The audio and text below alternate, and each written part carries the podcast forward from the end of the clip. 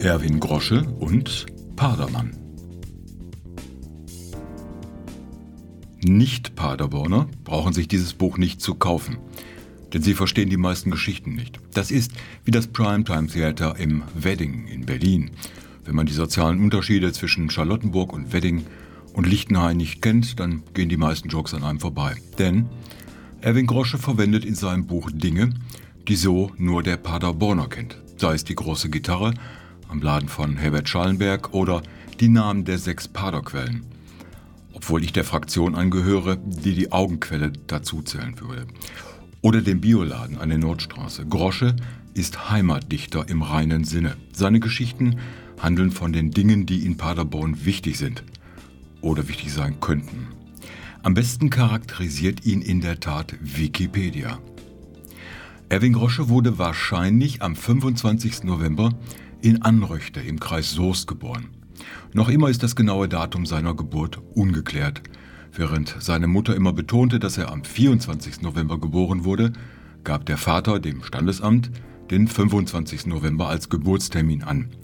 Sein Vater war Bäcker und seine Mutter führte den Lebensmittelladen des kleinen Ortes.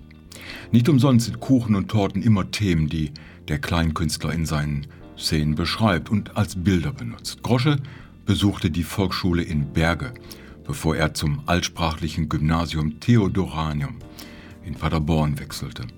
Er folgte damit seinem Bruder Heiko, der in ihm auch die Liebe zum Theater und zur Kunst weckt. Zitat Ende. Es ist manchmal schwer, die passende Schublade für ihn zu finden. Ist er Satiriker oder doch Komödiant oder einfach nur Autor oder sogar nichts von alledem? Padermann ist eine fiktive Person, natürlich. Das Buch eine Sammlung von kurzen Geschichten über sein Leben und sein Wirken in der ostwestfälischen Metropole, die die Paderborner für die Hauptstadt von Ostwestfalen halten. Vielleicht sogar von Ostwestfalen-Lippe.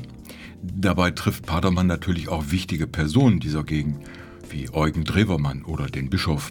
Auch die sonstigen Personen kennt eigentlich nur der Paderborner oder der Zuwanderer mit mehr als 30 Jahren erstem Wohnsitz in der Region.